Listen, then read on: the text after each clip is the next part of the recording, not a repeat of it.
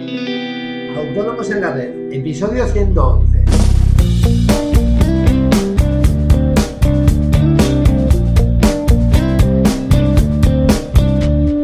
Muy buenos días a todos y bienvenidos un día más, un lunes más, hoy 23 de febrero de 2016, Autónomos en la red, el podcast en el que hablamos de todos aquellos temas que nos interesan a los autónomos. IVA, IRPF, seguros sociales, nóminas, financiación, etcétera. Hoy vamos a contestar a Iván, que nos plantea varias dudas sobre la capitalización del paro. Y no olvidéis que al final del programa daremos el nombre de los ganadores del sorteo del podcast número 100. Pero antes, bueno, ya sabéis, recordaros que en asesoríafiscalautónomos.es os ofrecemos todos los servicios de contabilidad e impuestos que os ayudarán a gestionar mejor vuestros negocios y a optimizar vuestra factura fiscal, todo ello en los precios realmente competitivos. Toda la información la tenéis en nuestra web, os repito. Cualquier duda que tengáis, eh, bien sea sobre nuestros servicios, sobre dudas fiscales que tengáis, sugerencias para nuestros podcasts, eh, preguntas que queréis que os respondamos, podéis enviármelas a través del formulario de contacto de la página y os las responderé de manera personal o, por qué no, con un podcast sobre el tema. Y bueno, vamos con el correo de Iván. Y bueno, Iván nos dice, buenos días, enhorabuena por el podcast, la verdad es que es de gran ayuda para los que estamos considerando darnos de alta como autónomos. Eh, muchísimas gracias, Iván, por tus palabras. Eh, quería, consultaros unas dudas, quería consultaros unas dudas. El mes que viene pasaré a estar en el paro y mi intención es darme de alta como autónomo y solicitar la capitalización del paro. Tengo 31 años, así que tengo entendido que, nunca, que como mucho podrían darme el 60% del importe total y el resto se iría descontando en las cuotas. ¿Es necesario justificar en qué te vas a gastar ese dinero? Lo pregunto porque en principio mi idea es empezar un negocio online, así que no tendría ningún gasto para comenzar. En caso afirmativo, ¿qué tipo de gastos son justificables? PCs, oficinas, etcétera. Eh, ¿Se puede calcular cuánto paro te corresponde?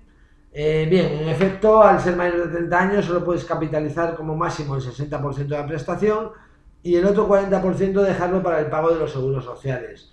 Y por supuesto tienes que justificarlo del primer al último euro, ¿vale? Con facturas, ahí no hay escapatoria.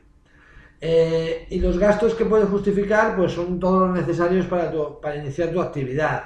Eh, por ejemplo, podrías justificar los PCs, la creación de una página web, en una oficina, etcétera. En el caso de la oficina, por ejemplo, si no recuerdo mal, eh, podrías meter la fianza y un par de meses de alquiler.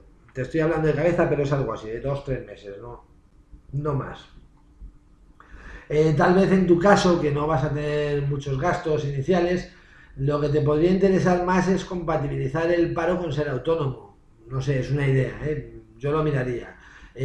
lo puedes hacer durante nueve meses con máximo y bueno, si quieres más información, escucha nuestro podcast número 15 que, está dedicado a ese tema. En cuanto a la pregunta de calcular el paro, pues sí, es posible calcularlo.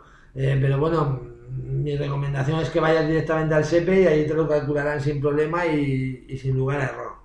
¿Mm? Eh, luego también me dices, bueno, por último, también se me había pasado montar una empresa con la capitalización, pero mi intención sería hacerlo después de cuatro meses y estar primero esos meses como autónomo. ¿Puedo guardar la capitalización del paro para la empresa y pagar directamente la cuota de autónomo esos primeros meses? Eh, no. Efectivamente, se puede utilizar la capitalización del paro para montar una sociedad, pero siempre en el momento de la, capitalización, nunca después. Y esto es válido para todo, sea inversión o sea la constitución de una sociedad. Eh, lo que quiero decir es que si, por ejemplo, tú pides mil euros para un portátil eh, luego no puedes pedir otros 3.000 para comprar más ordenadores o para constituir la sociedad. La capitalización solo se pide una vez, por lo que deberías pedir los 4.000 euros para ordenadores de golpe y comprarlos de golpe.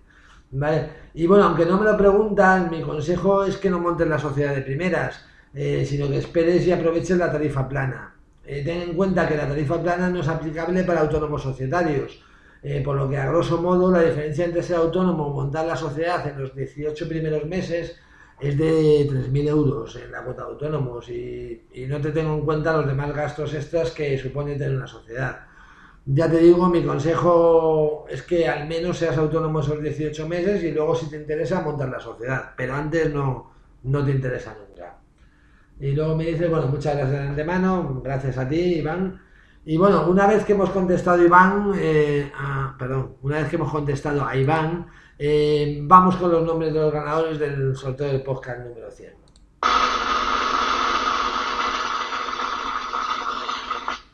Y los ganadores son Casandra Pérez de Madrid, Pedro Álvarez de Mora de Toledo, Rubén Vázquez de Cuenca, Melchor Marcos de Tarragona y Miguel Romero de Málaga. Eh, nos pondremos en contacto con vosotros a través del mail para que nos pongamos de acuerdo en las fechas y ese tipo de cosas. O sea, que esperar nuestro correo. Y bueno, enhorabuena a los ganadores y suerte para la próxima vez al resto. Eh, no os preocupéis que haremos más sorteos en el futuro, no, cada vez haremos más. Y bueno, esto es todo por hoy. Eh, como siempre, agradeceros vuestras reseñas y valoraciones de 5 estrellas en iTunes, pero sobre todo, muchísimas gracias por estar ahí y por vuestro feedback, que para mí es valiosísimo y me ayuda a tratar los temas que os interesan. Nos vemos mañana con más autónomos en la red. Adiós.